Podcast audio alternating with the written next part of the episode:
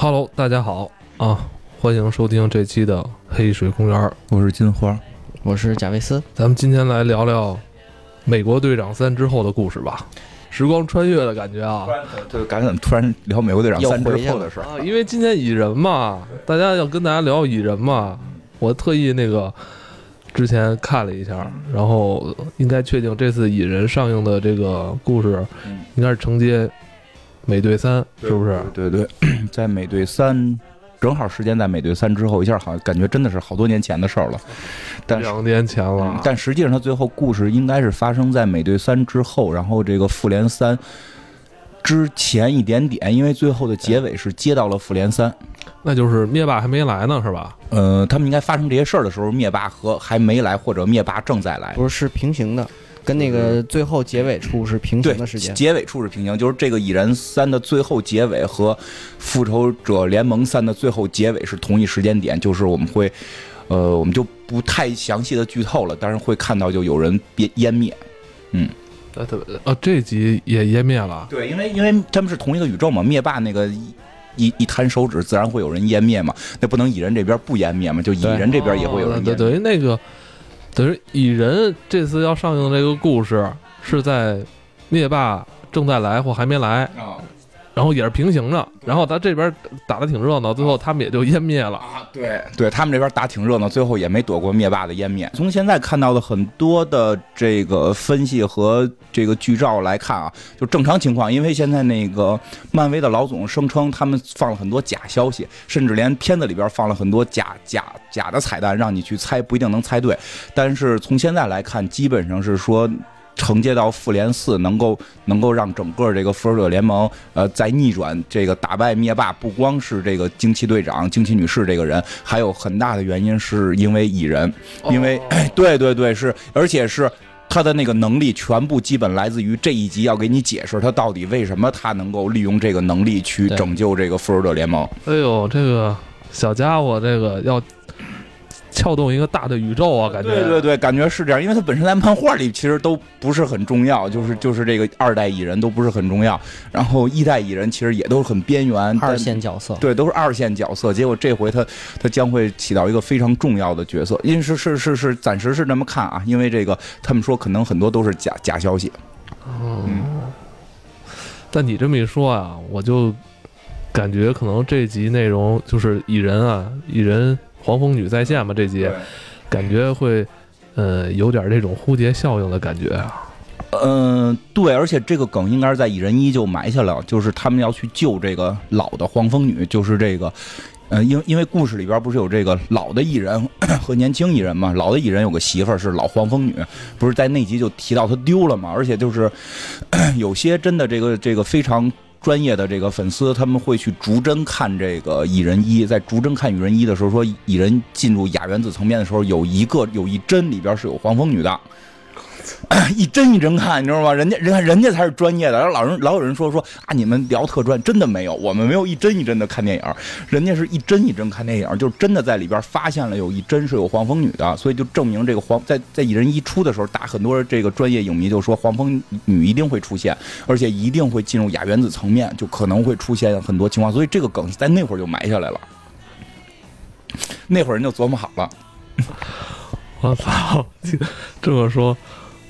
我之前还小看蚁人了，一直觉得好像蚁人跟那些个是吧，这个高大威猛的咱们的超级英雄是吧，好像因为跟人差点似的。没想到人家这个也能发挥作用。嗯，反正应该是漫威的这个商业运转吧，因为确实这个片子里边的所有角色，其实在整个漫威的漫画里边都不算是特别一线的。嗯，还有今天这集也非常重要，嗯，也非常重要。今天这集，嗯。为什么？怎么非常重要？二百七了吧？啊，咱从来没有提过艺人。其实之前也别别说，之前我记得聊过，聊过，聊过，聊过，聊过，就是那个是没好没好正经说过人，没正经聊是吗？没对，没有正没没有把它当成一集的名字来出现过，好像哈，对吧？有没有都记不清了。哎，咱这集应该是下周发吧？对对，就就是对，马上就会发。嗯，哎呦，我操，二百七也挺重要的一数字，给蚁人合适吗？合适就回到漫威嘛。哎，讲到，你之前关注过蚁人吗？对我之前就是看完一以后，特地的去看了一下蚁人的漫画，就是哦大概了解了一下、这个。欢他？吗？我觉得你说，因为蚁人有好几代，你得看具体是说到是是哪哪代的。别管哪代，你觉得你啊对哪代更喜欢一些？其实二代蚁人可能还还还可以，你喜欢最新的这个是吗？对，因为一代蚁人啊，他他打媳妇儿，哎 王福建好像喜欢那个老蚁人，我记得上次。梗比较多，确实老蚁人的梗特别多，比如打媳妇儿啊，然后这个脑子不清楚啊，这个神经病啊，被抓起来，然后媳妇儿被朋友睡啊，就 对吧？人都都说就说这个整个漫威家最惨的就是老蚁人，就这个皮姆博士。片子里边是这谁演的来的？这个道什么道格拉斯是吧？道格拉斯演的这个老蚁人在在漫画里边特别特别惨，就是本能那道格拉斯是吗？啊，对对对对对对，就就是就是他，就是他演的嘛，就是特别特别惨，在这个漫画里边非常惨。我记得之前可能我们在某些集里边提过，就我先大概说一下这老蚁人的情况。这老蚁人啊，就是在漫画里边，他叫他叫皮姆博士，然后他他在这个漫画里边呢是一个死了媳妇儿的科学家，媳妇儿反正被人给弄死了，这个这个梗一会儿会一到后来会用到啊。其实他之前是有个媳妇儿的，然后他可能想为媳妇儿报仇什么的，这个那个，他就开始研究这个高科技，结果就研究出了一个叫皮姆离子的玩意儿，就是就是反正就研究这东西以自己命名的，这东西就可以让它放大跟缩小。就是这么一功能，然后呢，然后来了一个来了一个这个有有钱的大款，想跟他搞合作，然后这大款也不知道为什么带着自己女儿一块儿找他谈合作，这女儿呢就特别年轻，还特别风情，因为蚁人出现的时候大概在六六七十年代的时候，就那会儿对于女性角色的塑造还比较傻白甜，就是一个傻白甜的那么一个女孩，然后呢，就是她一眼就看上蚁人了，就想跟蚁人睡，然后蚁人就 傻白甜？就他妈想投想投资人家。不，，他爸想投资，他爸想投资，这姑娘是真看上蚁人了，就想跟蚁人好，咱们就好啊，在在想在一起，想在一起，对吧？是在一起多久？开始都没想明白，反正就是，哎呦，太帅了，蚁人，就是蚁人很帅，这个老蚁人，哎老皮姆还是挺年轻的时候挺帅的年轻帅的，时候很帅，但是傻，就是就是就是就是书呆子，就是我我科技特别行，社交不太行这种，他是傻白甜啊，对对，他也傻白甜，都他妈傻白甜。然后呢，这个皮姆博士觉得，哎呦，这姑娘岁数太小了，不能不能对这种人下手嘛。咱们好歹有个这个良心的道道德的这个约束嘛。八零后不能对零零后下手，对不对？就就没没舍得上。然后呢？你想，他都他媳妇儿都他都死过媳妇儿了，然后这个他他遇见这个女孩还刚十十十八九岁的时候，他就没太敢下手。但是结果呢，这女孩她爸死了，他爸也让坏蛋弄死了，这女孩就不是特特别忧伤，然后这这个老蚁人就突然就开始就就那我得帮助你啊，对不对？对不对？我帮助你，我跟你讲，我不是一个普通的科学家，我有这个皮姆离子，我可以变大缩小，我有。超能力，你想有超能力吗？你也可以有超能力。我把我这个送给你，你也有超能力，咱俩携手去打坏蛋。这个就是他把这个女孩变成了黄蜂女，然后呢，这你想这女孩十八九岁的时候，我是我有超能力了，还是这男的给的？这男的告诉我，他他帮我报仇，他他要保护我一辈子，一定就爱上他了，所以这两个人就相爱了，然后就。就算在一起，但是没结婚啊。因为之后的事儿，他们就纠缠了非常多的时间。然后，包括其实很重要的一点是，整个复仇者联盟的建立是这两个人作为最原始的提提倡者。就是你想，复仇者联盟什么钢铁侠呀，这个这个美国队长后来出来的啊，钢铁侠、雷神，这帮人在一块儿，谁都看谁不顺眼，对吧？怎么可能就是联合到一起呢？实际上是有这个粘合剂的作用。这两个人，但是我记着说，就是复仇者联盟这帮人好像有点瞧不起老皮姆，是不是？对对对，后来就瞧不起他，因为你能力因为不行啊能力一般啊，你能力太一般就一。变大变小，一老变大老变小，这是不是 也不是特别对？，而且它变大没有用，就是它早期的能力是有一个设定，就是我就是你看，包括在电影里边也设定，就是说它缩小之后质量是不变的，所以才能把人给打倒，因为它是个科幻，就是这个就是我觉得这就是什么，就是美国科幻的这个这个超级英雄也算科幻作品，科幻跟。跟玄幻跟这个这个这个传传统神话有区别点就在这儿。传统神话给你讲，我这人缩小了，有同样的力量，我把你打倒，这个事儿不用解释。科幻就得解释，我缩小了，我为什么能还把你打倒？我有同样的力量，那我质量不够的时候，我发出同样的力量，我会把自己弹飞。我必须还保持同样的质量，对吧？它就会有这个逻辑。那我缩小了，OK，那我变大了，我还有同样的质量，我哪来那么大力气？我变那么大个儿，我我我我我还同样的质量，那我不就跟那个什么一样吗，就跟橡皮泥一样，给蹬长了就软摊儿了吗？对吧？所以他这个设定就是设定半天，他变大了没有太大用，而且故事里边经常是变大了跟浩克打，就让浩克给胖胖揍一顿，因为浩克那里边原子能量，它能量很多嘛。但是他他妈变大了，跟奥特曼似的，特摄剧似的。对对对，但没有用，没有用，没有劲儿。他没劲儿，你打谁也打不过，所以他能力一直不太行，他能力一直不太好，就复仇者联盟就看不太上他。但是呢，他那几个人也他妈挺操蛋的。就对，实际上就是当时是会指责过这个事儿，说就是皮姆最后是干了个什么事儿啊？就好像是这个皮姆博士吧。几经周折，有时候就是一会儿就离开了这个复仇者联盟，一会儿又加回复仇者联盟，因为他自己一直认为自己能力不够强，会拖后腿。然后他又特别爱媳妇儿，就是他其实他特别听话，大家让他干嘛他就去干嘛。比如说大家说你去打浩克，丫去打浩克，他也不管打能打赢能打输，那帮孙子都往后跑，明白吧？就这样，你你个儿大，你去打浩克，哦行去。他只有一种时候他会出问题，就是他媳妇儿在的时候，他特别喜欢他媳妇儿，但是他又不会表达啊，他不太会表达，所以他媳妇儿觉得他不太喜欢他。不是都两口子了，还不太那会儿还没结婚呢，那会儿还没结婚呢，你他都好了这么多年了。啊，后来接的，他媳妇儿是什么情况？他媳妇儿就是说一直玩那套，他媳妇儿是个小姑娘，而且爸爸死了，继承了大笔财产，就是玩的是那个公主病那一套，就是我每天挑逗不同的男人来刺激你，然后让你吃醋，我就特兴奋。好，太听着又奇怪又邪恶呀！我操，没办法，这个设定太早了，六十年代能大概就会去这么设定女性，那会儿确实是还是就是妇女解放运动还没有像现在这么好。然后呢，这皮姆呢就是就是不会表达，我送你礼物，你钻石什么的都不送啊，送他妈的这个抗生素，我送我送送点抗生素，要不然我他妈送你点新装备，我送你点武器，所以这这姑娘就很迷茫，你到底是不是真喜欢我？然后所以他们的关系一直就是。虽然特别好，但是又若即若离，就老有小矛盾。然后就就是有一次，这个皮姆博士，啊，对，这皮姆博士后来还疯了，就是就是后来因为他老变大变小，他说这个这个他自己做实验的时候呢，还不太符合这个实验规范，不不带任何防护措施，然后那个这个酒精灯可能都靠吹灭的，所以就经常搞爆炸什么的，他自己被腐蚀了，所以他就是后来脑子短路了，脑子不太好，他脑子不好，老忘事儿。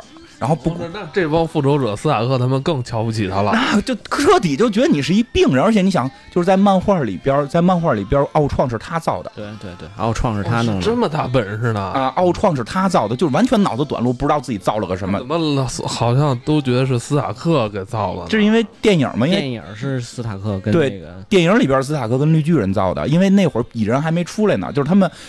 据我记得之前是说，是不知道怎么把蚁人放进复仇者联盟，因为蚁人后边会讲到他有家暴行为，然后这个家暴行为就是他大媳妇儿，在现在这是绝不能接受的一个行为，所以蚁人特别难成为一线主流英雄，所以他去造奥创，在那就必须得给他推到一线主流英雄，所以在这个复仇者联盟电影的时候是受到了阻碍，所以就变成了斯塔克他们造的。对漫画里边等于还是这个老蚁人造的，这他脑子就就不知道自就自己都不知道自己造了奥创，后来我操，原来我造的，就你明白那那那种样子吗？就是后来就是一会儿变大一会儿变小，就就疯掉了。然后后来他疯了的时候最牛逼，他疯了的时候他就人格分裂了。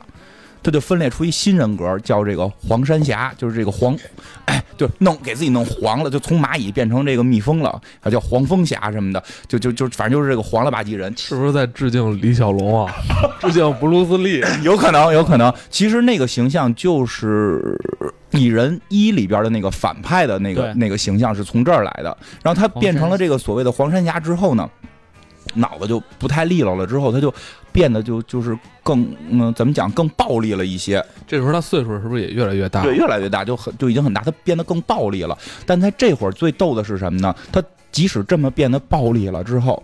他还跟复仇者联盟声称我把蚁人杀死了，然后复仇者联盟都觉得就是你是坏人，然后他还去抢这个他媳妇儿，去抢黄蜂女。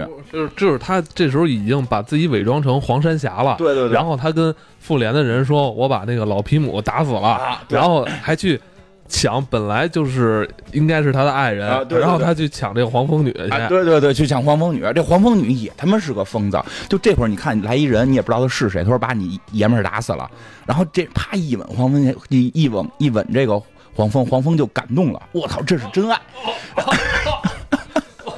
哎，这时候他还是穿着他那黄山侠戴一那面具，是吧？对对对，看不出来是谁。但说通过他就是那个黄蜂女喜欢戴面具的，说是通过可能这一吻啊，就是这个舌头的这些转动啊，他黄蜂黄这黄蜂女发现这个是我爷们儿，他发现了这是我爷们儿，我爷们儿脑子坏了，他发现这件事儿，但他发现脑子坏了的这个皮姆反而更爱他，更会有男人味儿。哎，更会表达。你看，敢强吻我了，对吧？你看之前那我说咱们睡觉吧，他说不行，我得搞科研呀，对吧？我得建设呀，对吧？就哎，这个好，这个好，这这他就没揭穿这，谁都不知道，没告诉任何人。这黄蜂女绝对脑子就当时也非常奇怪。你说，你发现你爷们儿已经人人格分裂了，你不带他治病，然后他觉得这人格比那人格好，咱们就跟这个结婚吧。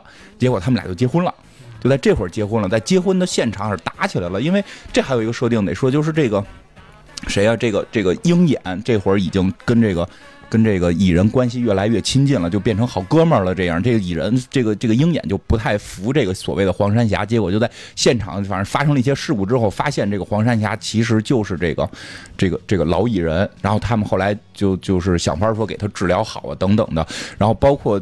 他就你明白，他就一直是有问题，因为他那个皮姆离子导致自己一直是精神有问题，或者说包括他曾经就是变大之后回不去了，就是回不到缩小的身体，这件事儿也让他很苦恼，他觉得自己是怪人，然后或者说他变大到一定程度之后就会身体变虚弱，他就一直在找人去解决这个。问题就是想找人去做解药，最后是特意提一下，就是这个托尼斯塔克给他找了一个朋友，好像是叫什么比利什么什么玩意儿，一个黑人大哥，也会在这回的这个《蚁人二》里边出现，是那个《骇客帝国》里边演墨菲斯的那大哥，他演的。这个人，这个人就帮助皮姆博士去去研究他这个皮姆离子，所以这个人后来成为了二代的这个，就是因为蚁人曾经用过一个名字叫格利亚，就是巨人的意思，因为可以变成大大个儿嘛。就这个黑人后来成为了二代的这个格利亚，也叫黑化的这个不是黑化，就黑人黑黑人版的格利亚。这就是贾涛喜欢的这个黑大个儿是吧？这个你就喜欢黑非洲裔的超级英雄，不是就你那么喜欢那谁来着？那个卢克凯奇，你最喜欢这个又高又壮的这个非洲裔兄弟？对对对，这回你就可以喜欢这个新的黑格利啊，反正这回电影里会出现，他会不会变身不知道。但是我看片花是说，就是他提到了自己能变，自己大概是能够，因为设定都是说能够身高是长一倍，就是再长的话就不行了。对，也就是三分之二的姚明吧。长一倍，我是三，你说贾涛长一倍是三分之二个姚明是吧？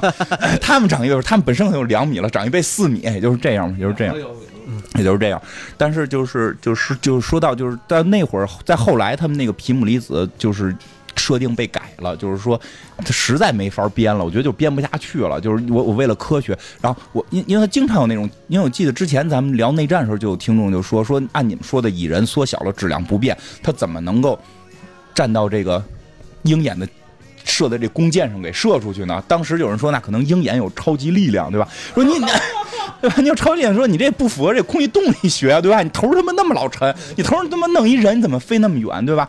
包括可能这回我们也会看到，进入微观的里边，它可能会跟很多特别小的动物发生互动，啊对，包括它之前其实一的时候就有他骑那蚂蚁，蚂蚁不是扯淡吗？他踩死了啊，他扯 他质量不变，他骑蚂蚁，蚂蚁就死了，对吧？所以说他后来就是他们做了一新设定，漫威就是说有一个口袋宇宙，这个宇宙里都是能量，然后呢，你变成这个蚁人的时候，你质量其实缩小了，你能量都去都去那个口袋宇宙了，你打拳的那一瞬间，从这个宇宙把能量调出来，我觉得他应该说他那个都在他那个衣服里，因为他蚁人原来不是就是头盔嘛，现在等于是衣服 了。你你哎，我跟你讲，你太逗了，你这个说法就跟说这个就是说，那个我骑着一马，马上边搁了一堆行李，然后怕马累，我扛着这行李坐马上，这不是一道理嘛？我的马能量揣衣服上，衣服没在，不是衣服给转化了呀？乐死我了，不，哎衣服没在蚂蚁上边吗？就是说有一口有一口口。有有一口袋宇宙会到口袋宇宙里，它变大之后，口袋宇宙会给它输送能量，但这是后来的设定，所以早期设定就是它来回变大变小会出很多问题。后来就是他在有一次重新回到复联的队伍里的时候，就是他去这个这个打一个坏人吧，打谁不重要了。结果他这武器坏了，他这武器坏了，在在该发出绝招的时候没发出来。结果呢，在这个美国队长马上要把对方说服的时候，那绝招发出来了，然后给人打打错了。这美国队长就美国队长傻了，我这妈完了，我本来对吧？你让你想美国队长，我我面对着浩克、雷神、斯塔克，哪个能力不比我强？我就是一个领导，我一精神，我靠嘴给给对方说服了，我靠差不多了。我靠我的正义，对吧？我终于有露脸的机会，给对方能说服了。操你，你给我打断了，对吧？我脸往哪儿搁？所以回来，回来他就指责这个这个蚁人皮姆，就要把皮姆开除。其实很多人都会评论，就是 你看浩克犯了多少错，对，你看斯塔克犯了多少错，哪回你也没敢骂人家。你你美国队长你牛逼，你骂浩克呀，对不对？你浩克就装孙子，哎，我变大了不知道，对吧？对，然后他就敢骂，他就敢骂蚁人，结果把蚁人给骂急了。然后呢，这个这个，反正就是这事就就这就是一个，就是惹急了蚁人的这么一个事儿。然后后来蚁人就变得越来越奇怪，行为越来越奇怪哎，对对对，然后以至于后来就是黄黄蜂女去跟他说什么事儿的时候，他就已经疯了，就给了黄蜂女一大嘴巴。嗯，据说啊，据说这个官方解释是说，当初编剧的时候，就是编剧本的时候，漫画剧本的时候没有这个情节。这个是我们写的，就是说他一伸手说你快走开，让我冷静。然后那个漫画师，哎，漫画师自己加工加工的啊，加工的。但是但是但是我看过原版那页啊，我那铺陈就是该给大嘴巴了，根本就没就你就是。彻底就是给自己在洗白，你明白吗？我坚信当初剧本写的是给了一大嘴巴，然后包为什么这么说？因为包括后两页那个那个黄蜂女脸上是五眼青，对吧？如果说那页我写的是推他走，后边没有五眼青哭诉啊，吧？对对，哎后边后边打一五眼青跟美国队长哭诉，我操，皮姆打我这种，明白吗？所以就从这之后，皮姆就跟黄蜂算是分开了，就算是离离婚了。然后之后就是特别著名的离婚之后。皮姆就被被人骗了，骗了之后最后进监狱了。然后在进监狱的过程当中，这段特别好玩。托尼斯塔克把黄蜂女给睡了。托尼斯塔克把黄蜂女睡的时候呢，黄蜂女还不知道托尼斯塔克是钢铁侠，就是他们虽然都是复仇者联盟的，但是钢铁侠身份没透露。对，不是这个，听着好好多怪怪的感觉啊！他们都是用另你感觉外一个身份，像不像 TVB 的电视剧的剧情？他们为什么要用另外一个身份去跟这个黄蜂女去因为是搞一些男女关系啊？黄蜂女的身份是透露的，就黄蜂女是一个小姑娘，她早就想当明星了，对吧？我当了英雄，大家问我是谁，我就告诉你，而且我不想挡住我的脸，我想让你们看见我的漂亮。谁都知道黄蜂女是谁，是这个叫詹詹妮，对吧？杰尼。然后呢，这这个杰尼，这个珍妮啊，叫就是这个钢铁侠一直隐藏着自己身份，对吧？所以就是钢铁侠知道这个詹这个珍妮是黄蜂女，但是黄蜂女不知道钢铁侠是斯塔克，是斯塔克是特别有钱嘛，是富翁，然后这个詹妮也是富翁，所以他们是以富翁的身份搞在一起了。哎，对，但是美国队长都知道啊，美国队长看都看不下去了，美国队长就说你你这事儿干的不地道吧？然后这个 钢铁侠说离了呀，他们俩。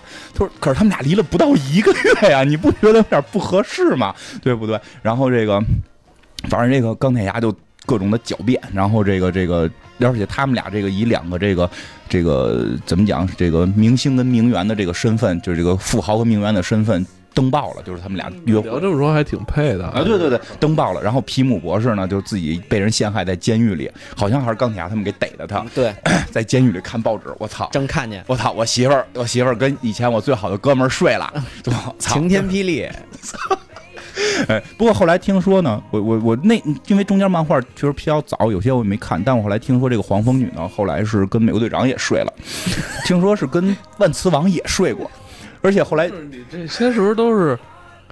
就是这不是正不是不是正版的吗？就是正宇宙，就是主宇宙，而且而且就很多人特别诟病的一件事，就一会儿往后我会待会儿会讲到，就是黄蜂女跟鹰眼也睡了。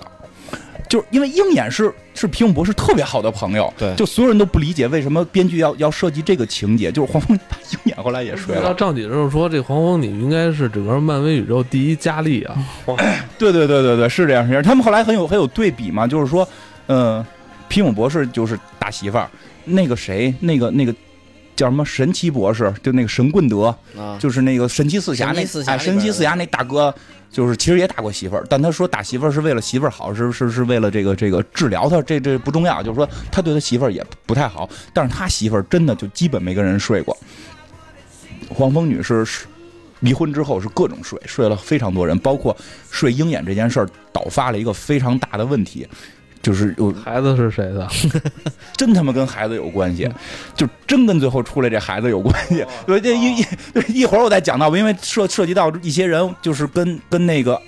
二代蚁人的一些故事还有连接，就就是就是大概这个皮姆博士是这么个情况。所以你看，你说为什么这个蚁人的故事是吧，在整个宇宙里边发生的还挺重要的，因为他背负了太多负能量、黑历史了。编剧也觉得不应该让他这个人这么惨，是吧？还得让他能起到点大作用。对，因为皮姆博士其实你会感觉到他的人设是什么呀？就是一个，他真是就是一个好学生，不善于交际的一个书呆子。就是一个书呆子，而黄蜂女那个形象设计是受受于六十年代的影响，就是一个所谓的傻白甜的一个姑娘。但是随着时间的发展，就是大家会发现那个角色设定是不太符合时代发展的。我们要把它发展设定成一个独立女性，就把它变成了一个独立的这个这个有担当的女性。包括她后来成为过一阵儿是复仇者联盟的这个核心人物，嗯。那咱们这次要上的这个野人的第二集《黄蜂女归来》，应该就是这个黄蜂女吧？救的是这个黄蜂女，但是设定不太一样，因为好像救那算是个科学家吧？对，她等于是穿了那个那个黄蜂女的第一代的衣服，然后结果进了那个空间以后出不来了。然后，这次演的那个黄蜂女是她的女儿，是跟皮姆的女儿，就不是这个。这这个对，主要打人的不是这个黄蜂女，去救的是这个黄蜂女，就是他们去救这个黄蜂女了。这个黄蜂女在亚原子层面被控被被困住了，就这老黄蜂女，对对老黄蜂女，就这睡了好多人这大姐。然后她生出这个小黄蜂女，也是个闺女。啊，但是她爹是谁？皮姆啊，就是漫画这个不是早离了吗？怎么还 电影是皮姆？漫画里是这样啊，漫画里是这样。主宇宙他们俩没孩子，但是就是他不是叫惠普皮姆吗？是吧？嗯，叫惠普皮姆。叫惠普皮姆的这个人是一个平行宇宙的一个人，在这他妈乱的，咱能不提平行宇宙？我想把他的爸爸是谁先找到。就是没有，就是就是在电影里边，他爸爸就是皮姆。对，不是，但是哎，漫画里没有这个人，但是电影里也挺逗，他随他妈姓。他没随皮姆的姓啊，他随他妈姓了是吗？所以说这个人设定，因为他还有一部分应该是来自于皮，就是在主宇宙里皮姆本身的一个女儿，就是皮不是刚才说他有个前妻嘛？他前妻给他生了个孩子，生了个孩子给他们弄得跟黑寡妇一块儿那个红房子当特务去了，然后后来从红房子里逃出来，还偷了这皮姆的这个这个离子，变成了这个一一一代黄蜂女，然后他呢等于是黄蜂女的。继女对吧？是叫继女，就是后后后女儿，就是黄蜂女是她后妈，就黄蜂女实际上是她后妈了。黄蜂女是她后妈，所以她跟黄蜂女关系其实也挺近，所以她用了黄蜂女的姓，所以等于是现在的这个叫惠普的这个人是结合了一个平行宇宙的一个黄蜂女和主宇宙里边皮姆的那个前前妻给他生的那个人的这个形象结合在一起了，就就很混乱了吧？已经已经晕了。那个咱先过了，我这个 行吧行，反正那个反正那个人物在在真正宇宙里边，就是主宇宙里是不存在的。我觉得啊，就是如果他们漫画编的这么胡来的话，当然也很过瘾。但是如果要改编电影的话，我觉得应该不会这升班，对，因为这样就怎怎么说，就有点就三观就有问题了，对对？对，所以这回的所有人物基本全都重构了。你看，电影里边的黄老黄蜂女是个科学家，也跟这皮姆没有家暴关系。对，所以刚才就是金花介绍这些内容啊，大家就是听听就行。就是，嗯，电影可能多少会取材一些，但我觉得应该不会正带进电影，所以大家对也不用。也不用说强代入什么，电视肯定没有了，肯定没有。但是可以跟别人就是炫耀一下。对对对，说你懂，说你懂。哎，你哎，你告诉，哎，你看就这个新黄蜂女，那是那两个黄蜂女给合在一块儿了，对不对？然后就还有这个新的这个二二代蚁人，其实之前也没特意介绍过。二代蚁人，二代蚁人不是咱们第一集里边那个电影里里边蚁人，是是，那个就是用的是二代，就是等于他把一代就没有用皮姆的这个形象，就是他。对，就我觉得他挺逗的，但我觉得这次如果呃非洲裔蚁人出现的话，你可能会喜欢这个 非洲裔蚁人，黑蚁人是吗？对，会出现吗？呃，没有没有，他那个是是那个人出来，而且说自己能长大个儿，但是他没没有穿他那个什么出来，没没没变大个儿吗？没有片子里边变一下大个儿吗？因为我没有看呢，虽然片子已经上了，我没有看，我希望他能变一下，这样可能贾涛会开心。哎呀，美国那边已经上了，对，美国那边已经上了。哎呀，本来我对蚁人没什么期待，其实这么一说，还真是挺有期待对的。但我也没看，但我也没看，我觉得都没看都没看，等着那个等着国内上，哎希我知望看，现在能不能就是真没看吗？真没看，那这真没看接下来。怎么聊啊？讲讲讲二代蚁人，你，还是看了呗。不不，我给你讲漫画的二代蚁人哦大概是个什么形象啊？嗯，等我先捋一下啊。啊你先想想一代蚁人的事儿。等于咱们刚才就是金子给咱们介绍是一代老皮姆的事儿，对，然后那个一会儿涛子给咱们聊聊这个二代，也是漫画里的二代蚁人，朗是吧？朗，对，朗，他叫朗，他叫斯科特朗，嗯，斯科特·朗格尔。朗，对，朗格尔，斯莱特，你又失败了。就是，请开始你的表演。嗯，他是一个，就是，其实他就是他其实是一个小偷，而且。而且这个二代蚁人本身的戏份也并不是特别的出众，也是个二三线的小角色，哦，就是可能而而且戏份还没有皮姆多，嗯他就是为什么成为蚁人？就是首先他是一个小偷，他有前科，他是偷东西被抓了，然后因为那个表现不错，提前放出来了。嗯但是他呢本身呢，他离婚了，他有个女儿，但是他女儿得了一种就是心脏上的一个怪病，嗯然后需要一大笔钱，嗯然后去那个去治，所以他才出去没事儿就偷偷东西嘛。然后，然后那个就是他终于攒的差不多钱的时候，就能治他能治疗他女儿的那个医生被一个坏蛋抓走了。然后他呢有一次就是在偷东西的时候，他发现了那个皮姆的屋子，就皮姆住的那个老宅，然后皮姆的那个蚁人的衣服什么的都放在那老宅子里头。嗯，然后他呢发现了，但是他那次没拿走。然后呢，他因为这个为了救他女儿，呃，然后他就惦记上了啊对他就原来有以前有一科学家，他有一身挺牛逼的战服，是吧？啊，对啊，对，哦，然后这就是应验了一句中国老话：啊，不怕贼偷，就怕 就把贼惦惦记着。然后他就去了，去了又去了，等于把衣服穿走了，嗯穿走了，等于把那个那个大 boss 打了，把他那个他女儿的那个医生给救救回来了了。然后他呢，他呢就是也很诚恳的拿着衣服去还给了皮姆。哦然后皮姆呢开始挺生气，你还偷东西，我操，我得报警啊！你丫还缓刑呢，我操，直接我报警你就 你就啊再做报。警说那么大能耐人，别着急英雄，不是啊，你偷东西我报警。他那时候已经老了，皮姆已经老了哦，而且你想想他之前犯的那些事儿，已经心力憔悴了，就基本上那也就不使那个蚁人的衣服了嘛哦。然后他就，然后这个二代蚁人就把这个详细情况跟他讲完了呢，嗯然后他就，因为这皮姆也有女儿啊，嗯对吧？这一说俩人就。我原谅你了，啊，然后并且呢，就把这件衣服送给了他。啊还是选择原谅他。对，还是选择原谅他，然后送给他，让他成为了二代蚁人。就是这就是二怎么他等于这就是二代蚁人的一个，呃，他的一些故事哈。对他就是怎么成为二代蚁人的。然后他他成为二二代蚁人之后，有没有去参参与复联的事儿啊？你听啊，就是他成为了二代蚁人以后呢，就是也行侠仗义嘛，嗯干一些什么事儿，然后后来就受邀，已经就参加了这个复仇者联盟。嗯然后，但是复仇者联盟里头有一当时有一个英雄叫红心杰克，然后他呢就是进去复仇者联盟以后呢，就跟他就是挺不不对眼儿的，觉得这人那什么吧，嗯，二吧，你看不上他。然后结果呢？蚁蚁人这战服是受诅咒的，谁穿是让都让谁瞧不起。其实是其实是，因为他本身能力就是要不变小，要不变大，嗯然后其实没有什么太大的嗯那个什么。二代蚁人可能还多一点，能跟那个蚂蚁沟通嗯，多一点。对对对，带带领一个蚁人军那个蚂蚁军团嘛。那还行，我听说这还厉害点儿。然后那个，然后他就跟这个，然后就是他跟这这人不是不对付吗？但是就是突然有一天，他女儿又被人绑架了。嗯就是他女儿也挺倒霉的，又出事儿让人绑架了。绑架了以后呢，这红心杰克呢，就是为了他，就是挺身而出去把他女儿救下来了。救下来以后呢，他俩就变成好基友了，就觉得我操，这人我认了，因为他就是跟杰克是吧？啊，对，跟杰克就变成好好基友了。但是有一天，这个杰克就等于是自杀了。新杰克是一个人类跟外星人的这个混种的这么一个孩子，哎 反正他也经历了很多。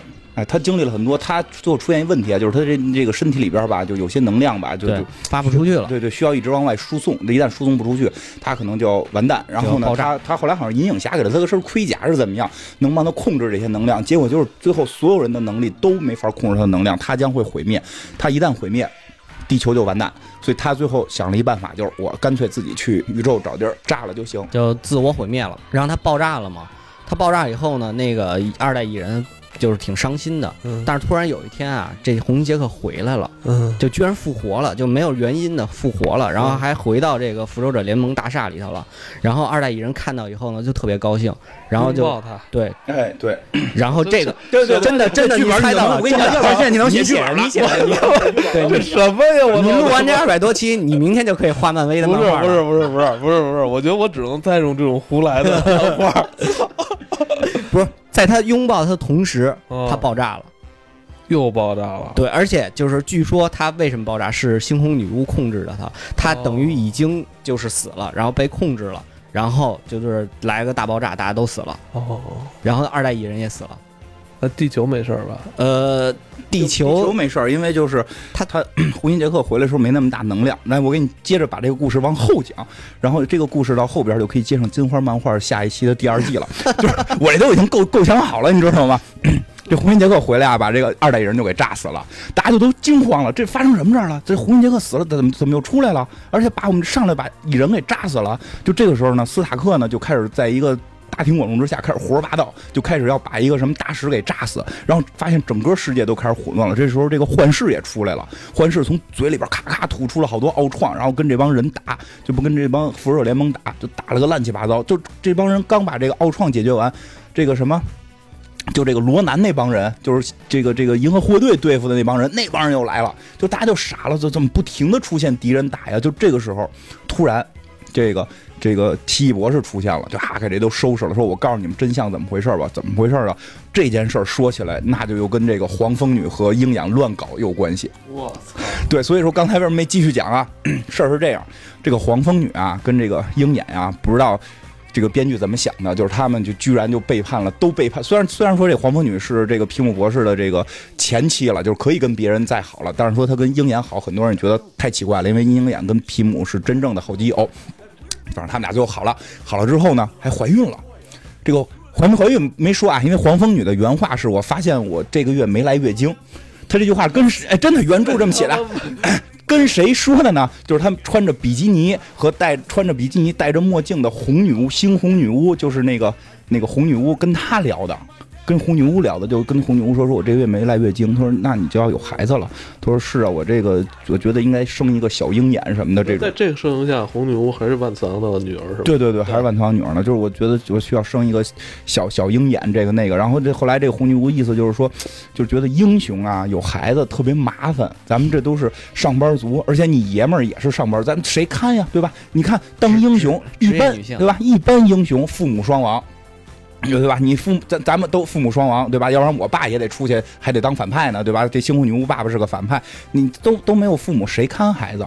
这这是个问题。你就算说搁保姆看，你这爱心不够啊，就他就一直在跟这个这个黄蜂女就聊这个英雄能不能生孩子。但黄蜂女实际上这个人性格，她她当英雄是为了出风头，你不不能说真的是为出风头，就是说她有一点这种情绪是这样，她本身保留了很多就是。小女孩的情绪，就真正人类的情绪，她不像美队，就是我彻底奉献了，对吧？那个她也不像钢铁侠，我能把一切都打理好，人家是可能真能生孩子。黄蜂女还带有这种小孩儿这这个这个普通人的情绪是比较大的，她就觉得。我还是想要个孩子，我为什么不能生孩子？当英雄人不能生孩子，对不对？是不是？你你你说红女巫，你你你说你有俩孩子，你能不能？你你你不照样也可以打仗吗？说完这句话，他有点慌张了，为什么呢？因为这个红女巫啊，真有过俩孩子，这俩孩子是她用幻象造出来的。当她这个啊对危险了，对这个出他捅人这个，对我操，对这，个就是就是因为红女巫跟幻视结婚之后，她后来不是啊电影里边不是也跟幻视好了吗？那幻视她幻视生不了，明显幻视不能生啊，她她去前海医院也解决不了这个问题，对吧？就是基因不可以差零件，基因不可以，零件可能有，因为它能随时变形，啊零件可能有，但是它它弄不出东西，它生不了孩子。但是红女巫一直想要孩子，因为其实也可以理解红女巫的这个性格啊。红女巫，你想从小就是父母双亡，我觉得她是随时会那个爆痘，对对，从小就是因为他后来。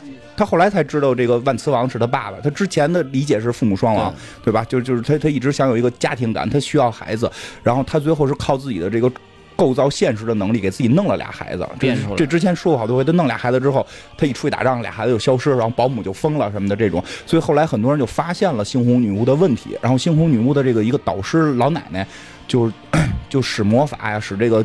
包括心理学呀什么的，把猩红女巫的这段记忆给屏蔽掉了。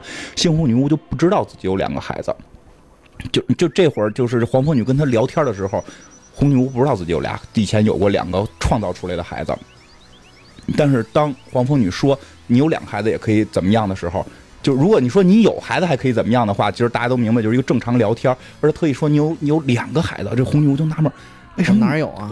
为什么是两个，对吧？为什么是两个？你还有个具体数，就开始回忆这件事儿，越回忆越不对，越回忆越不对。我操，我有孩子，我以前有孩子，复仇者联盟这帮孙子把我孩子弄没了，嗯炸了一下，这就他就爆了，然后所以他就他就开始控制这些什么什么红心杰克呀，什么幻视啊，什么这些克里人创造出来的幻象，然后跟这帮复仇者联盟打，就就他是制造了这些人的幻象，对对对，制造这些人的幻象，也不能也不能叫幻象，因为按那个大法师的说法，奇异博士说法说他是可以修改现实，就是就是他说有就有了，他说红衣杰克回来了就回来了，他说幻视吐吐吐出奥创来就吐出来了，就不是那他妈这种人，平时谁敢跟他聊天啊？对呀、对呀、就反正反正就是因为他疯了嘛，他疯了嘛，所以最后这帮妇联最后就是就是去抄红女巫的家嘛，就是就是说那这个就总得解决这问题嘛，嗯，最后这问题解决完了之后，就是并没有把红女巫真正打死，是把她就给弄弄晕菜了。那那不不要紧，这块打一广告，嗯，赶紧打一广告。嗯呃，接下来金花漫画就是要讲这个红女巫暴走这个事件，对对对对对，就是以以以当月众筹的钱数来决定我们更新多少集。呃，爱发电，爱爱发电，爱发电，爱发电，爱发电，主要是你进来爱发电也找不着咱们，就还是关注公众号，就咱爱发电没法搜吗？就它操作比较复杂。哦比较复杂。对对，就是我们还是上公众号找我们金花漫画比较容易。对，所以你现在听着这个红女巫搞的这他妈的暴走的大事件，这个这么邪乎，嗯，你难道不想知道到底发生了什么吗？对对对，而且就是说，我我我我也我要参与这个众筹。好，参与这个，所以就是说这件事儿结束之后，复仇者联盟就觉得，就是就是钢铁侠就遇到一一个问题，就是说这些事儿他的财产会受到很多损失，因为整个复联全部被炸了，全部被那个红心杰克炸没了。他们最后就是说我掏不出钱来继续资助你们了，最后复仇者联盟就解散了。所以其实看起来就是黄蜂女的一句话导致了复仇者联就不经意的一句话导致整个解散了。复仇者联盟的解散。这是发生在这个正宇宙里边，对，主宇宙里边宇。宙里边。对，而且而且就比较有意思的是，黄蜂女也是创造复仇者联盟的那个人，而且复仇者联盟的名字是黄蜂女起的，对，成也黄蜂女，对，成也黄蜂女，败也黄蜂女。这是还真是挺重要的一个人。，啊对对对，不过后来黄蜂女还算不错的是，她最后是在那个。嗯，斯就是秘密战争，就是一帮斯库鲁人，就就就是跟假装成这个地地球英雄的那场战斗中，最后他牺牲了。最后他是被人给下了毒，变成了一个巨型炸弹，然后最后牺牲掉了。嗯，就是还是老黄蜂女对是吧？黄蜂女，对，对。后来一二年，哎，不过说一下，后来一二年他复活了。在复活好像我这个我就没有看到具体为什么，但是里边有一种说法，就是说他实际当时没有被被炸死，他是去了亚原子空间被啊被被控制住，就有点类似于这回的剧情就了。埋在这儿了。对对对埋在这儿。对，哎呀，我这么想的话，这个它这黄蜂是吧？嗯，蜜蜂类的是吧？嗯，咱之前不是也说过，好像什么这世界上只要什么蜜蜂没了，就是地球就七天之后就会一切都停止了嘛，对是啊，就是是吧？是是有这么个说法，是有这么个说法。好蜜蜂好不是说不采蜜了吧？对对挺重要的，影，响那你整个植物什么的很快就结束了。对对，等于就是给这个植物绝育了。对对对，植物绝育了，动物也就完了牛啊羊啊对就没得吃了，很快就结束了，很快就结束是了。吧七天我觉得可能不至于，但是也就反正很快吧。那这人也没得吃了，因为因为人了还可以吃几天罐头。我人还可以吃几天人。压缩饼干，哦，所以所以你看，我觉得他这个黄蜂女这名字，再加上想他这个故事，嗯我觉得这个这还真不是说胡来的，啊还有点因果关系，是不是？对，其实对，真是真是，其实黄蜂女就是成就了复联，也最后解散了复联。对，当然，后来人复联又又又又组合起来了我，更想听这个红女巫暴走大事件，嗯对，对 太好听了这是不是得众筹到一定钱数才啊！对对对对，是吧？嗯，钱不够我补，行，钱不够，钱不够我们自己补。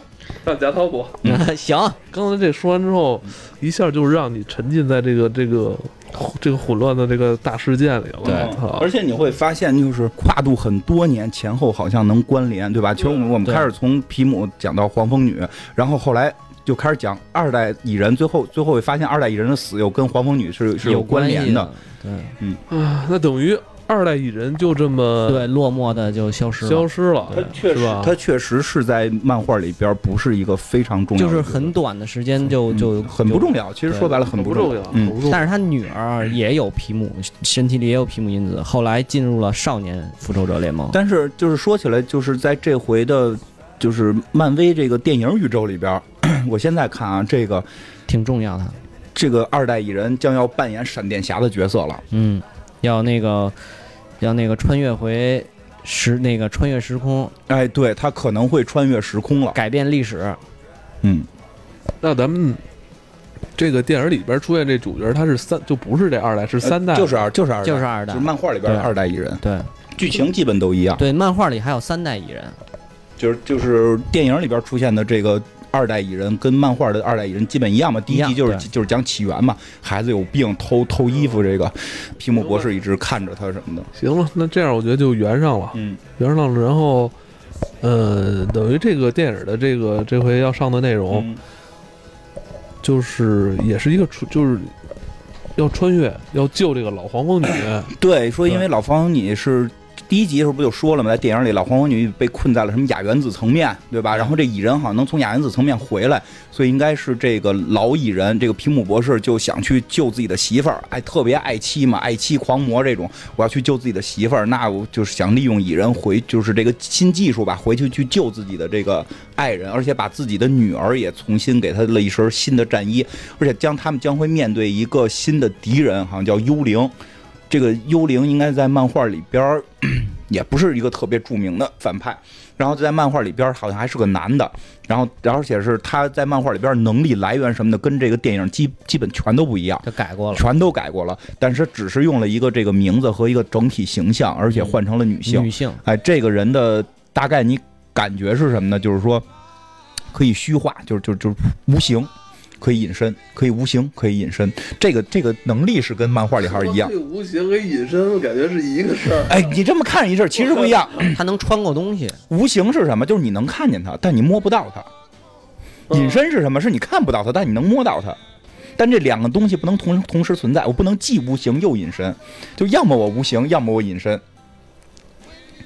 体会一下，哦体会一下，体会一下，体会一下。不是隐身，你能，你能，你你能打他，对吧？隐身你还能打到他。呃，就这个，我觉得到时候看片子可能就是理解的可以更好一些。但是等于这集就讲是咱们这个二代蚁人去跟这个，你看这叫什么来？幻影、幽灵幽灵跟幽灵他们俩之间的一个对决。嗯，应该是去救这个这个老老黄蜂女的过程中，这个人乱入。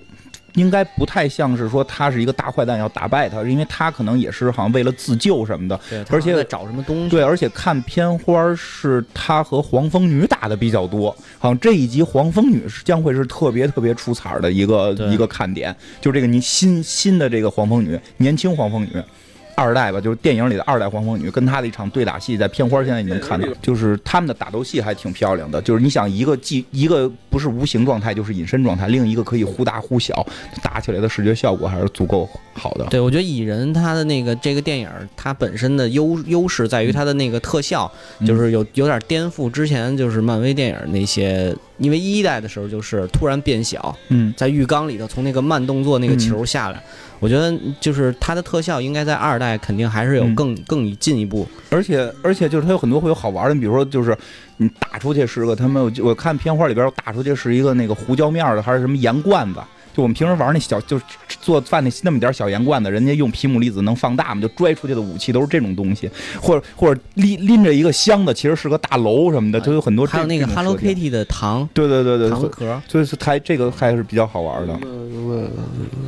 结尾嗯这集的结尾其实，呃，最后能跟这个灭霸嗯让所有人灰飞烟灭这段接上，嗯，那等于他会起到就是撬动就是灭霸那边故事线的一些作用吗？对就等于连上了。一个是连上了，一个是一定是起到核心作用。就是大概现在的得到的资料是说，我们看到复联四的片场的片场照片，我们可以看到一个没长胡子、穿着老老制服的美国队长和蚁人，还有一个岁数非常大的钢铁侠在一起。所以基本上再加上这回的结尾和故事里边的给的一些信息，基本可以确定蚁人将会做时间穿越。对，这个这个基本上可以这么认为吧，因为因为片方也说可能是假消息。其实我个人是并不太希望做时间穿越的，因为因为我我觉得就是时间一穿越就就容易玩乱套，就看看他能不能玩好吧，这个难度比较大。嗯，但基本上可以理解为它将会出现类似于 DC 里边闪电侠、闪点悖论这种情况，就是他通过时间穿越将要去解决问题了，因为。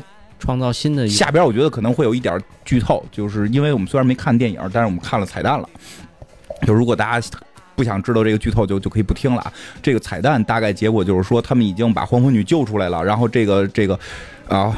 老皮姆博士、老黄蜂女、新黄蜂女，这这仨孙子呢，陷害陷害这个，我觉得我觉得就是陷害二代羽人。你他们做了一个机械，是他们一个隧道，可以直接进入亚原子层面。你们你们仨人谁进谁都不去，谁都不去，让他们蚁人进。然后蚁人蚁人就是特别信任他们，我有可能是因为爱吧，就特别信任他们，说行我进。然后那个你们可千万别就是别走了啊，你们别我进去之后你们就就消失了，对吧？你们把这再关了，我出不来了，然后就进去了，然后就进到半截儿，说我这怎么样怎么样，我该出来了，三二一，没动静了。对，就死活喊叫是没有声音了。让他进去干嘛呀？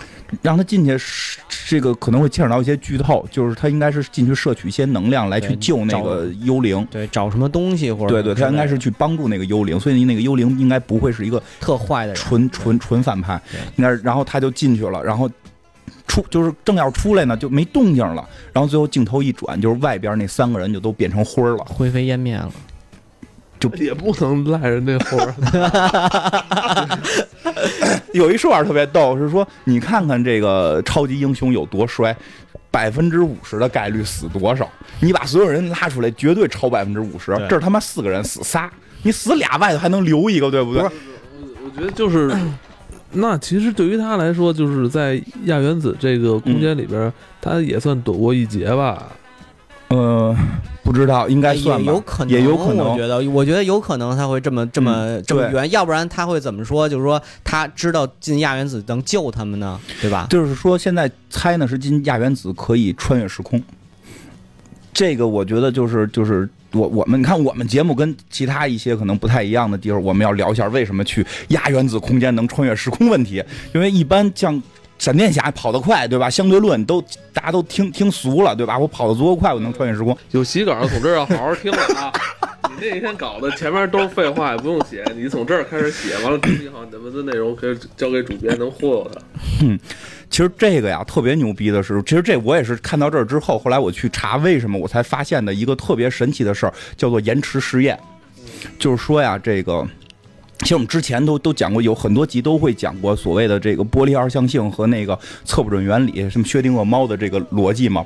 就后来有人就是，其实我们在聊那个时候，我们就会讲，就是最简单的玻璃二象性就是俩缝儿，就是就是一。有两个缝儿，然后你用光一照，照出去之后，它变成了一个就是叠加态，有光谱的那感觉，感觉它是波的叠加。但我们又知道光是离子的，那些粒子穿过这个眼儿，它穿过哪个眼儿应该打到什么地方？它应该是直线传播，怎么会出现叠加状态的波嘛？就这就是所谓的波粒二象性，是现在特别难解决的一个问题。然后那会儿其实我们就会想，我操，你还观测它不就完了？你观测那个光子是从哪个眼儿出去的？所以后来真的有人干了这个事儿，结果发生了一个更奇妙的事情，就是我听完之后，首先我个人没理解，然后讲的可能不一定对，然后呢。大家可以去查这个叫做，它应该是叫叫做延迟实验，应该是叫这个名。然后呢，我会把它变成一个相对人类能听懂的话，就普通人能听懂的话，因为它真正的那个百度上面那个解释都 都特别复杂，我把它改成一个人能听懂的话啊，就是说我们在观测这个光粒子穿过这个眼儿打到墙上的时候，它不就形成了一个这个这个波状的叠加态嘛，就是能看出有这个这个波峰波谷嘛。然后呢，后来科学家就想，如果这个它打打到这个墙上之后，我们去观察这个光的这个粒子是从哪儿来的，我不就能推算出它从哪个眼儿来的了吗？那我们就去观察。那观察就是我们可以理解为啊，就是它打到这面墙上形成波了，然后它可以穿过这面墙，这这个。它实际上用别的方式实现的啊，这个光可以穿过这面墙，我在这个墙后头弄了一个弄了一个摄像头来看这光子从哪儿来的，只要这个摄像头搁在这儿，这面墙上就不会出现波的情况，就是直接就是瘢痕，就是离离只有离子态，把摄像头拿走，它就会形成形成波相，就会形成这种波的状态，所以就特别奇妙的是，因为这个。粒子已经穿过这面墙，是一个之后的时间了，对吧？穿过这面墙打到你的摄像头上，你搁不搁这个摄像头，按逻辑上不影响它前边的行为，但结果科学家发现，我在后之后的时间搁摄像头会影响我之前的行为，结果就会他们就会推测，在亚原子层面根本没有时间概念，任何一个光粒子从宇宙大爆炸之初就就完全确定了它一生的行为轨迹。就就是我不知道听到这儿大家现在能不能理解，就是在在亚原子层面，在离子层面，我之后做的一个行为可以决定我之前的一个一个一个决定。这故事就好发展了，因为有蚁人他进入这个亚空间之后，嗯，就有很多可能了，对，就可以。有可能会逆转之前灭霸的这个故事，对对，所以肯定就是说他可能要时间穿越了，因为到亚原子层面之后，你之后做的决定会改变之前的之前的行为的话，那他就可以穿越到之前，就是他应该是采用了这个逻辑，所以所以他在不再是跑得快的时间穿越了，而是我通过足够变小也可以进时间穿越。我觉得就等于灭霸这个事儿，最后就用一个时间穿越给他解决了，有可能。嗯，有可能，说是有可能，有可能，有可能会让美国队长他们再重新跟钢铁侠团结起来吧。还是一场游戏，一场梦啊，还是一场梦啊。啊，这个灭霸就是，我觉得灭霸还是没有被真正的扳倒啊。就是灭霸可能没有利用好他的那个时间宝石，要是好好利用他的时间宝石跑到更远，他就累了，就天天往前跑。我觉得这等于就是用一个人类的物理学去解决了一个宇宙文明里边的一个魔法呀！我操，这个人类的物理学有这么厉害吗？哎，但是他解决是这个地球的事儿哈。嗯，也算解决宇宙了吧？他那个不不包含宇宙吗？包含宇宙。他那个包含宇宙。因为刚才我就琢磨这事儿，我说灭霸这个外星人是吧？嗯，人那边科技也也不弱，怎么就？它缺少了我们人类的自由意志，它缺少了我们的先进的这个制度，缺少这个马克思主义。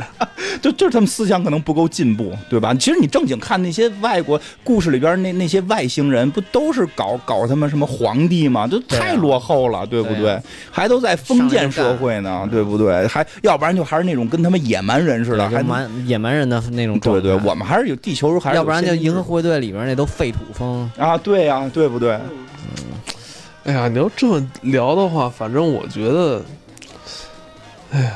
哎，正正灭灭霸是被这渺小的人类的地球物理学最后嗯对钻了空子了。看完《复仇者联盟四》再看他是不是因为这钻空子吧，也不一定是真的假的呢。现在是吧？嗯，但是不不不得不说的是，在漫画里边设定的地球并不是一个弱鸡，设定的地球是一个超强的一个超强悍的一颗星球。灭霸他们都有点面对这有点嗯哎对，就是之前吃过亏，知道吗？但是我又想到了咱们看灭霸时候的那个彩蛋，嗯，那边不是在呼叫那个惊奇女人，嗯，那个 但是在蚁人里边惊奇女人不出现吗？应该应应该不会有应该没有什么关系。这好像跟前两年的这彩蛋还不太一样。前两年你看这个漫威的这个电影彩蛋都紧跟的是下一部片子，哎，，对，因为不这，因为惊奇女女女侠她是之前的事儿，她应该是八十年代她应该是现在大家所有片子都直接指向的是《复仇者联盟四复仇者联》盟四》。对，就是就是就是 说白了，你看《复仇者联盟三》在国内二十亿，任何一个单片都达不到，对吧？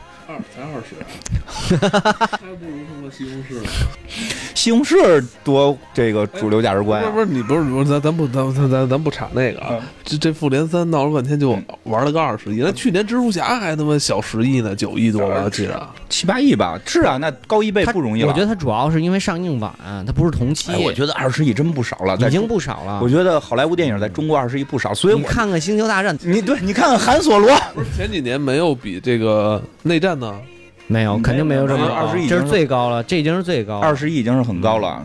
二十已经很高，侏罗纪这种接地气儿的都没到。当年变形金刚是十九吧？嗯，变形金刚十九，这复仇者联盟已经算是顶高，了，对。非常高了。你不能跟国内的一些电影比，所以我一直就说，就是 说漫威再流行再火，在中国依然是一个相对小众的，依然是一个相对小众的东西。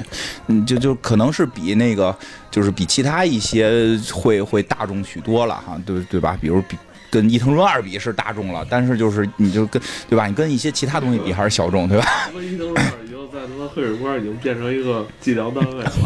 对你这个跟他差几个伊藤润二，对吧？对对对，所以是是这样，所以就是就是现在其实他们就是所有劲儿全部都努到复联四，然后复联四之后的所有的动向现在都不太明朗。对，这合并了更不明朗了。对对，因为现在复仇者联盟四之后会说一些单片，还有比如说蜘蛛侠的，比如那个叫那个叫什么银河护卫队的，银河就是这些。但是像美队、钢铁侠的都没再说有。呃，因为到期了嘛，对啊，因为都没再说有。美队已经明确的说不演了，对啊，而且就是雷神也明确了，对对对，而且包括这回迪斯尼疯了一样的收购这个福福斯，真的是太嗯，就是能看出来他是非常需要这个变种人的哎对叉叉汉哎，，需要 X 战警变种人的这个介入。因为他之前就涨了一回价，七百亿吧，反正挺多反正。这个零我是数不过来，我对这个零我肯定反正给我我不知道该怎么，是吧？一百也没那么高吧？七七百二十一吧，我记得七百多亿，嗯涨过一次钱，因为中间好像中间环球，中间环球杀进来，环球的母公司杀进来，想把它商量好了，跟福斯商量。我给你抬一手，怎么样？我当时是特别希望环环球收了，因为环球收了够狠啊，对吧？够狠，你看他那片子都多狠，是不是？就就就行行行行，反反反正就是就是。肯定是后边可能会是，哎，我看还我看还有一个说法，说黑豹他妹可能会成为女钢铁侠，嗯，有可能。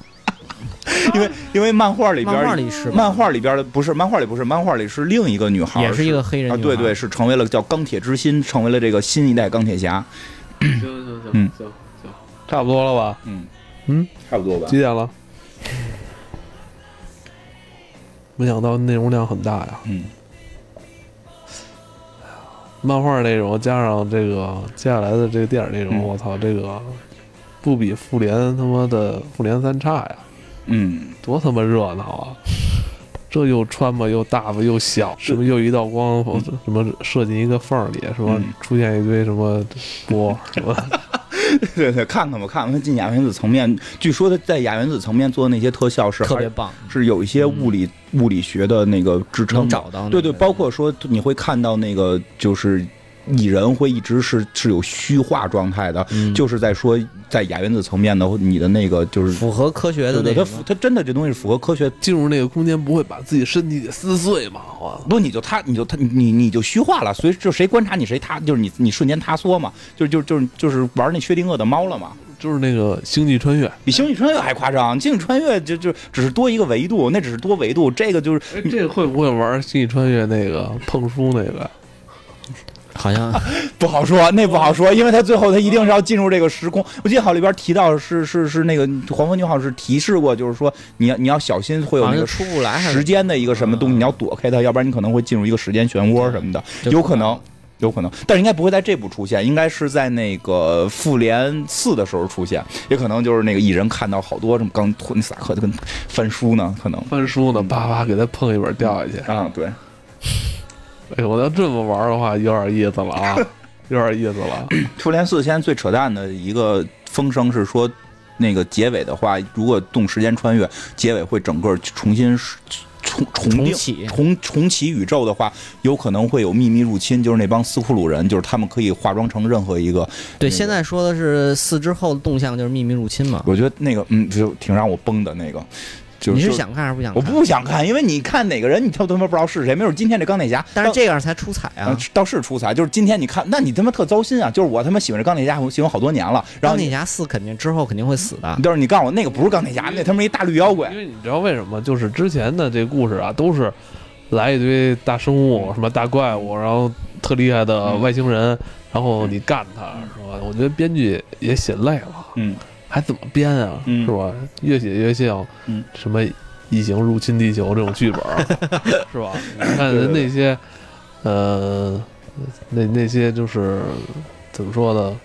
好多人还吐槽这个、是吧？嗯，无脑，嗯给你们来点这个，看一堆人都一样，互相打着，让你猜去，这不就变这这不就变成好电影了，吗？风风声版的复仇者联盟，对，风声了，哎，他真能写出来，真的挺佩服的。我觉得那个，嗯，就是 肯定炸了。我觉得那个看看吧，看看吧非常，的有戏呀，嗯，嗯总比那个来个外星人打跑，来个外星人打跑这倒是的好。这倒是。哎，等等等，这就是反正也到最后了啊，嗯基本上今天内容就差不多结束了。但是咱们刚才不是还提到一个黑蚁人吗？嗯啊，非洲裔蚁人吗？嗯，那个怎么了？后来我这黑非洲裔蚁人这事儿怎么就你们提了一下就断了？因为不知道电影里边会出现多少。实际上，那个非他他他跟电他也会在电影里出现吗？他他是以一个什么身份出现的呀？那个皮皮姆博士的助手、朋友、朋友，或者说是以前的老搭档，好像是说可能把他的设定也改了一些，他可能会跟那个女幽灵、那个那个反派会有一些联关系，是这样。哎我觉得这不太对了啊。为什么这个漫威的超级英雄里边都是一个白人英雄，旁边有一个非洲裔的助手呢？主要非洲裔都当国王去了。对，非洲裔都当国王了，人有黑豹，人有黑豹，卢克凯奇还睡了白妞呢。那就应该，那就应该黑豹旁边有一个白人主白人助手。有啊，那谁啊，就那个华生啊，那华生不是去那儿给他当助手了吗？还有人那驸马，人那白狼驸马一白狼驸只胳膊，对对，这这么说还行，对吧？平衡了，平衡了。主要主要是卢克凯奇睡了白妞。嗯，蚁人的这个属性就是在于谁穿这身衣服，谁就是。啊，对，嗯，对，科技含量就主要在科技含量上，就自身可能练练就行。嗯，没什么自身练什么。他第一集时候不是也练了吗？那是一锁眼儿，你也跑过去撞那锁眼儿也不太好撞。啊控制能力，控制能力，控制能力，练练。但是我估计有俩礼拜也就练好了啊，对吧？对俩礼拜也就练好了。但你说这个呢，就是都有非洲非非洲非洲国王，然后旁边有这个白人兄弟，对吧？这或者非洲大哥睡白白人的妞，什么时候就能出现我们亚洲的这个超级英雄，对吧？睡他们谁谁，对吧？我就我就等着看这个呢。没有呢，就是不是不是，不一定，你再找找别的。哎，漫漫画里有，漫画里漫画里肯定漫画里很多了，漫画里很多，漫画里比较政治正确，电影里还没有呢。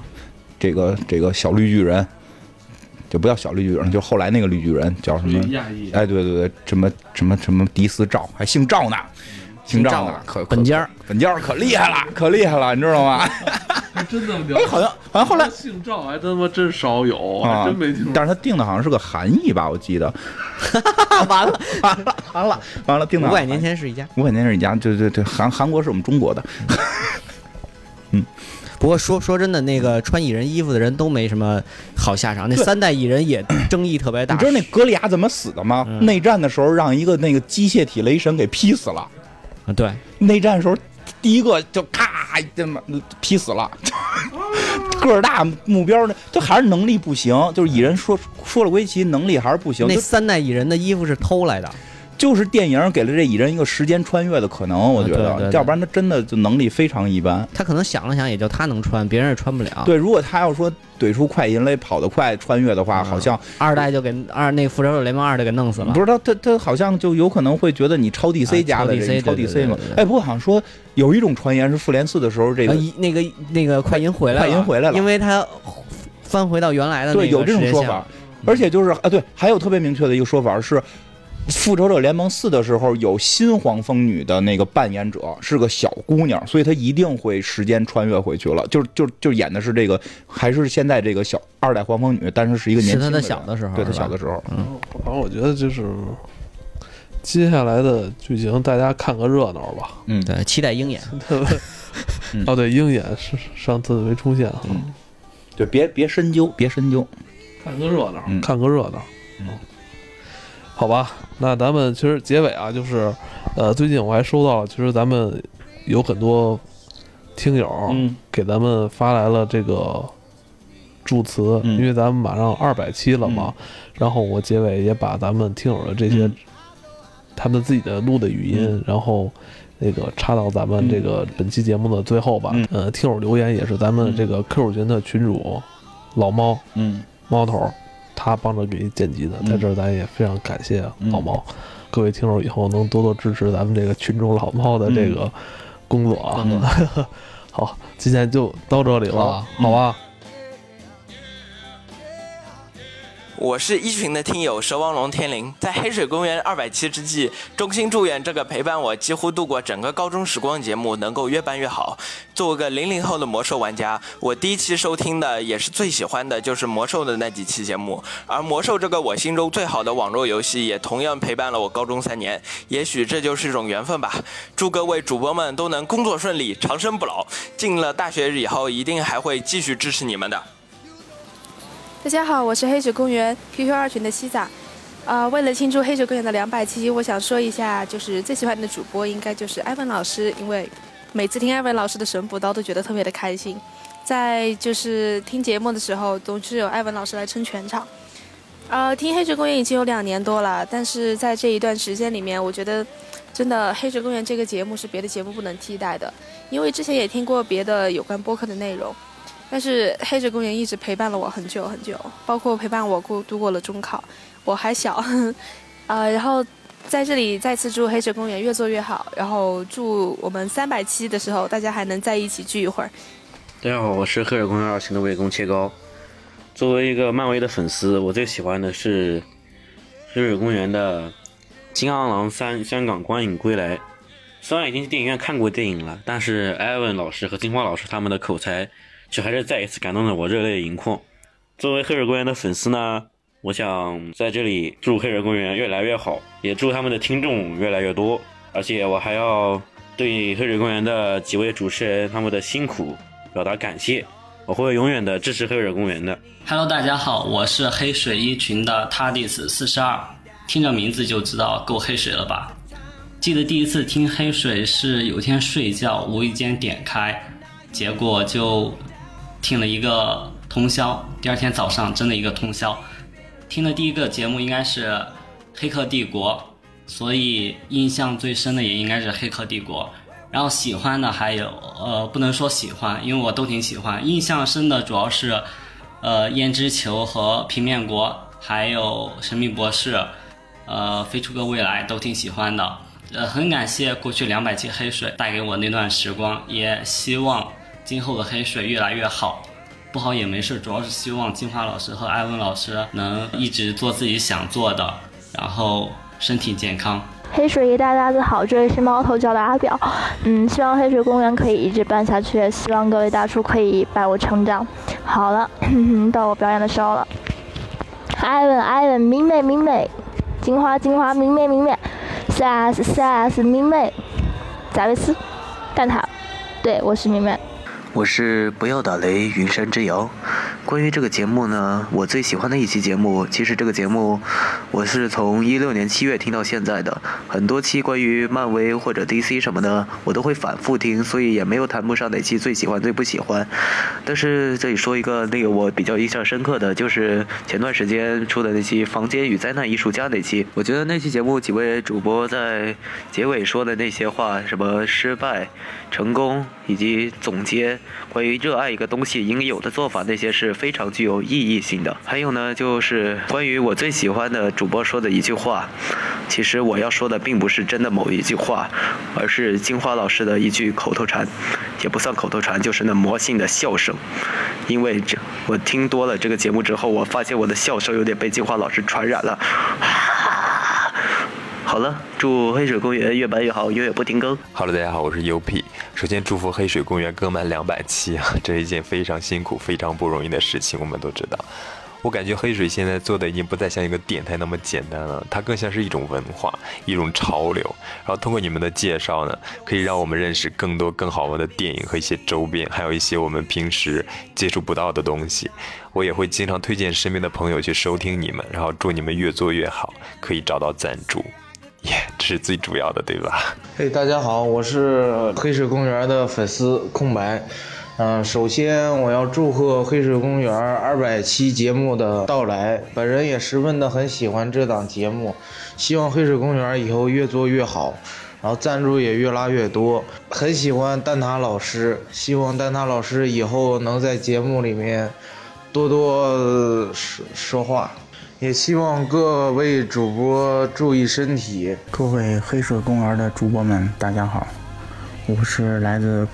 一群的夕阳小歪，我听这个节目听了很长时间了，大概是从美队内战的时候开始听的，然后当时听完之后觉得挺好玩，挺有意思，然后就把前面的那几期节目挨个听了一遍，然后听完之后越听越喜欢，觉得哎，挺符合我这个感觉，看电影的感觉。再听别的节目，反正就不怎么地了，还是听咱这个节目听的舒服呀。最后祝大家工作顺利，身体健康，多多挣钱。祝金院长早日睡到女朋友。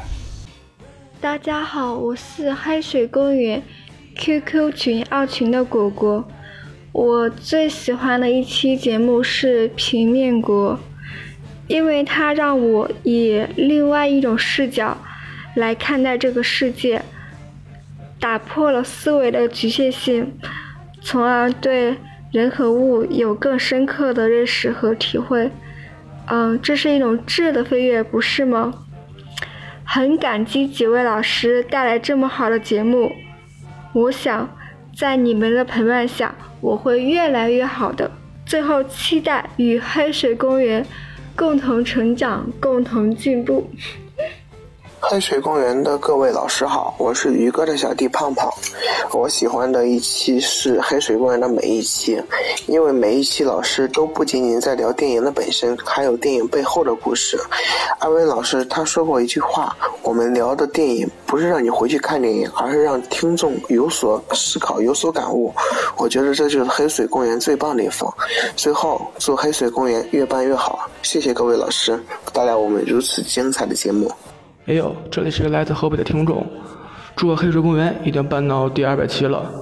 嗯，我听黑水也有一年多了，每次听节目的时候，就是总感觉有一群非常有意思的朋友在对我讲着这样那样的故事，就感觉这种氛围就是，嗯，非常的舒服。就总之希望黑水一直这么办下去，我也会一直支持黑水的。嗯，希望黑水在我人生的道路上一直也陪伴着我吧。说的可能有些自私了。总之，祝黑水公园越做越大。黑水公园的主播老师们好啊，我是黑水一群的极品熟人。在一七年听过我们的节目之后，对我看电影啊，还有看电影之前去找什么电影，有了。更加多的一些好的想法吧，就开拓了思路，是吧？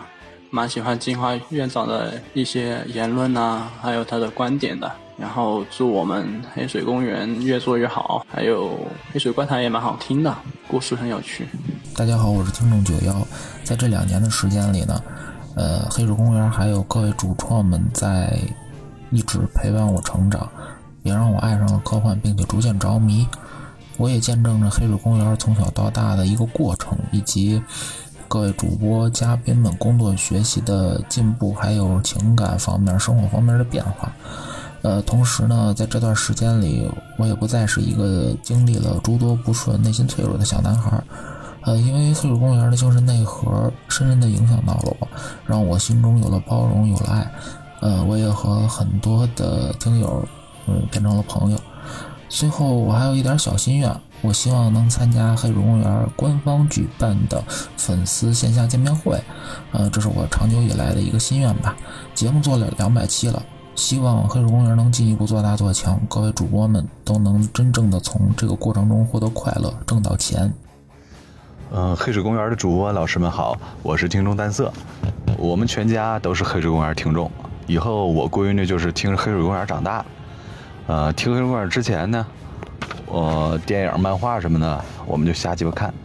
听了黑水公园之后啊，慢慢开始关心这些那个漫威电影背后的世界呀，开始找一些呃黑暗、有趣、美好的日日剧、美剧什么的。也开始呃研究研究如何让精神病对生活产生积极影响，呃，可以说黑水给我家带来的影响非常非常深远。要说台词儿有一句印象特别深刻，甚至已经成为家庭用语了。比如喊我闺女上幼儿园呢，我闺女现在可能会说不去，我要坐禅。最后感谢黑水公园给我们带来的听觉大餐。虽然偶尔下毒，但是好吃啊。嗯，二百七了，重新起航吧，来日方长，黑水加油。